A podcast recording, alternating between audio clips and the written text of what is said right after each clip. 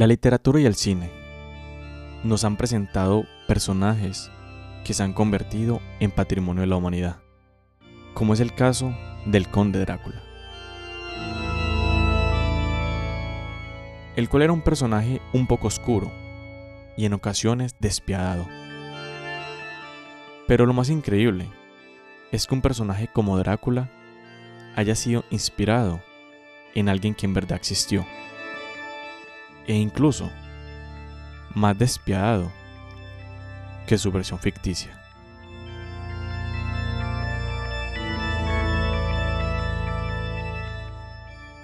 En el episodio de hoy vamos a hablar de Vlad III de Valaquia, también conocido como Drácula o Vlad el Empalador.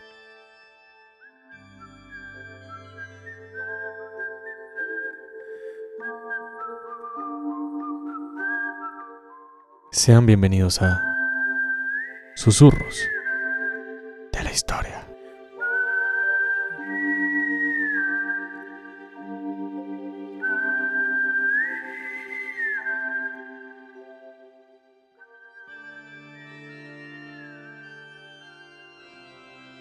Vlad Tepes es considerado como uno de los gobernantes más importantes de la historia de Valaquia.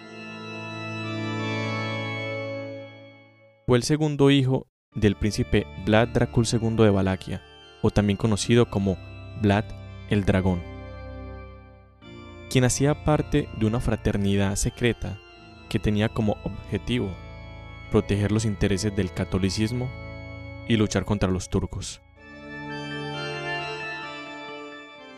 Esto significa que Vlad Tepes creció en un ambiente de guerra y muerte. En 1442, Vlad Dracul II se vio obligado a entregar a dos de sus hijos como rehenes al sultán del Imperio Otomano.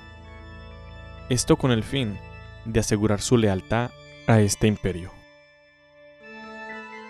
Esos dos hijos fueron Vlad y su hermano menor llamado Rado.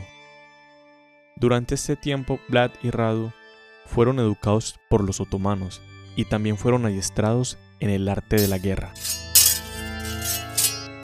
Vlad Tepes regresaría a Valaquia en 1448, tras enterarse que su padre había muerto apaleado y su hermano mayor Mircea le habían quemado los ojos con un hierro hirviendo y luego lo habrían enterrado vivo. Todo esto habría sido a manos de los boyardos y del imperio húngaro, liderados por el general Hunyadi, quien luego de haber asesinado a Vlad Dracul II, colocaría a Vladislao II como el nuevo gobernante de Valaquia. Esto habría enfurecido al sultán del Imperio Otomano, el cual declararía a Vlad Tepes como el principal pretendiente al trono de Valaquia con tan solo 16 años de edad. Pero su primer reinado duraría tan solo dos meses, porque tras una nueva invasión del Imperio húngaro, Vlad Tepes se vería obligado a huir. Este regresaría a la corte del sultán otomano, con la esperanza de que lo ayudaran a retomar el trono de Valaquia. Pero al ver la negativa del sultán, este se marcharía molesto y emprendería un viaje hacia Moldavia. En Moldavia, Vlad Tepes tenía algunos familiares, pero este no fue allí con el fin de reunirse con su familia. Su única intención era buscar aliados y poco a poco reclutar un gran ejército.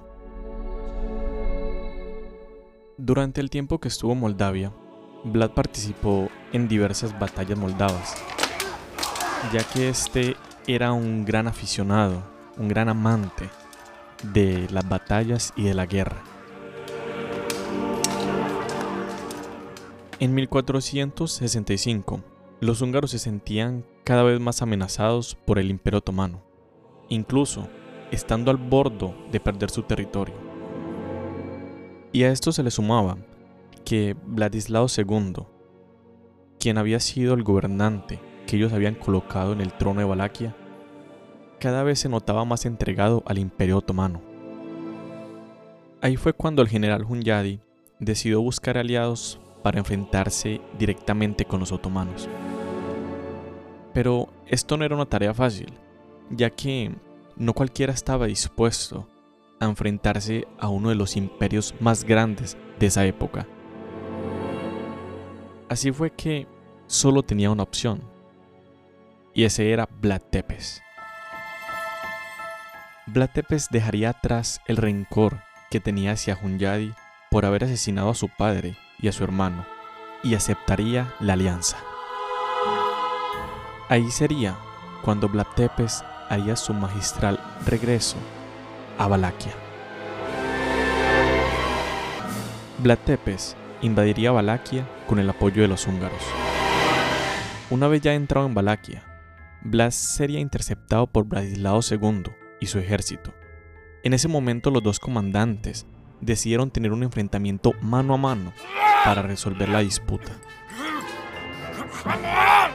En dicho enfrentamiento, Vlad asesinaría a Bradislao II con un golpe mortal en la cabeza. Así vengaría la muerte de su padre y a la vez se proclamaría a sí mismo como el nuevo gobernante de Valaquia. Aquí empezaría su segundo mandato y el más importante, ya que este sería el inicio de lo que lo convertiría en una leyenda. Durante este mandato, Vlad Tepes cometió muchas atrocidades. Este sería un periodo de muchas guerras, torturas, muertes y sobre todo sería un periodo en el cual Vlad haría protagonista a uno de sus más grandes placeres, la sangre. Múltiples fuentes registraron que miles de personas fueron ejecutadas en el comienzo de su mandato, en su mayoría bajo el método favorito de Vlad Tepes, el empalamiento.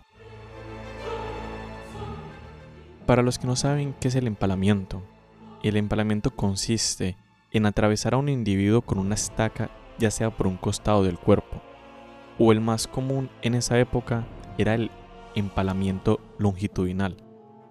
Este consistía en insertar una estaca por el recto hasta salir por la boca, dejándolos ensartados.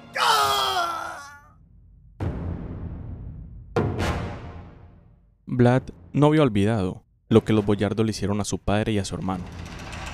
Y en 1459 decidió invitar a más de 200 boyardos con sus familias a una gran cena para celebrar la Pascua.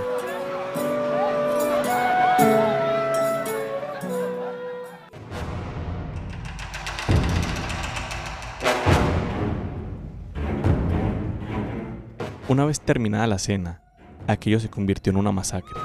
Las mujeres y los ancianos fueron ejecutados y luego los hizo empalar.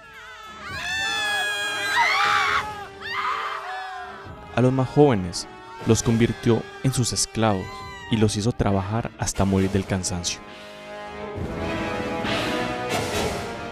En esa época, en Rumania había una población llamada los sajones, los cuales eran comerciantes alemanes que habían ayudado enormemente a repoblar ciertas zonas y a la vez ayudaron a darle un gran impulso a la economía de Valaquia.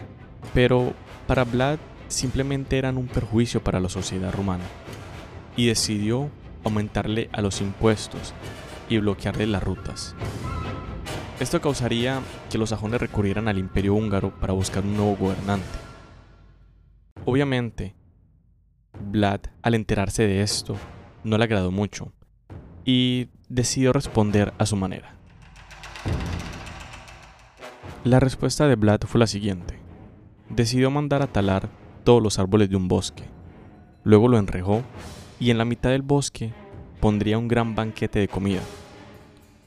Ahí fue cuando metió a 30.000 sajones en el bosque y ordenó a su ejército matar y empalar estas 30.000 personas enfrente de él.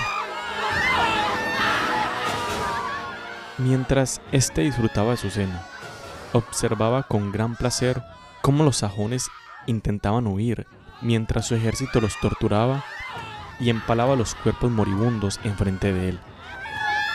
Vlad lo disfrutaba tanto que incluso humedecía su pan en la sangre de los sajones para luego comerlo. Este sería un momento crucial en la historia de Vlad, porque a partir de este momento sería conocido como Vlad el Empalador.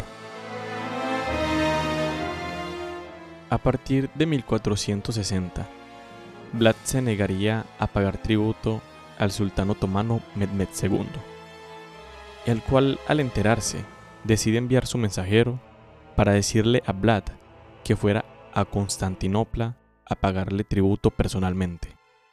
Pero a la vez, el sultán también le ordenó a dos de sus generales en una misión secreta que interceptaran a Vlad después de cruzar el río Danubio. Vlad se enteraría de la trampa y decidió atrapar a los dos generales para luego ejecutarlos. Y así siguió su rumbo hacia el Imperio Otomano. Al llegar a la fortaleza otomana, Vlad le dio la orden al comandante de la entrada de abrir las compuertas.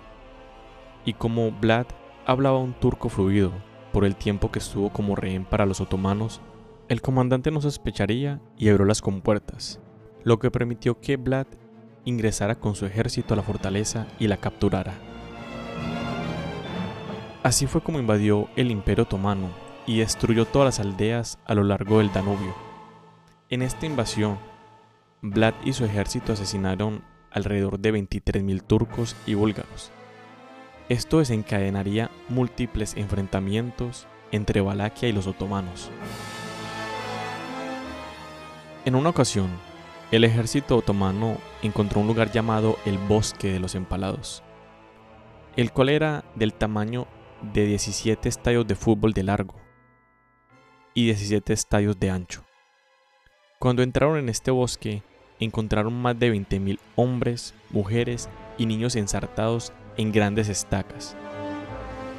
Incluso, habían bebés recién nacidos pegados a los cuerpos de sus madres, mientras los pájaros hacían nidos en sus entrañas. El sultán Mehmed II y su ejército retrocedieron horrorizados al ver estas macabras escenas. En 1462, el rey húngaro Matías Corvino ordenaría la captura de Vlad Tepes. Esto para evitar que Hungría tuviera que entrar en enfrentamiento directo con los otomanos.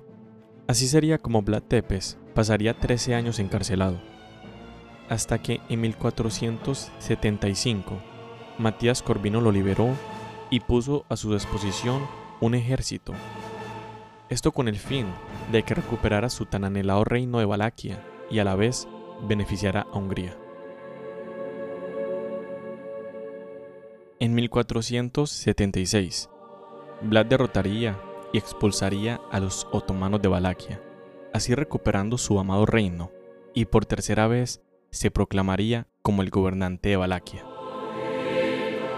Pero para su desgracia, este tercer reinado no duraría mucho ya que un mes después caería en una emboscada de los otomanos. Este fue decapitado y su cabeza fue enviada al sultán Mehmed II, dándole fin a este legendario personaje, el cual según informes, en sus siete años como gobernante, empaló alrededor de 100.000 personas, sin contar los que murieron bajo otras torturas como el desollamiento, que consiste en arrancar la piel de las personas hasta dejarlos en carne viva, y los muchos más que murieron quemados y decapitados. A pesar de que Bram Stoker en gran parte se inspiró en Vlad Tepes para su novela de Drácula, Vlad no era un vampiro como tal, pero no cabe duda de que Vlad tenía sed de sangre, pero a este no le interesaba consumirla, simplemente disfrutaba verla derramar mediante sus macabras torturas. Me pueden encontrar en todas las redes sociales como Susurros de la Historia y en la publicación de este episodio pueden dejar sus comentarios u opiniones sobre este sangriento personaje. Si les gustó el contenido, les agradecería mucho si lo comparten o se lo recomiendan a otras personas. Y recuerden que esto fue Susurros de la historia.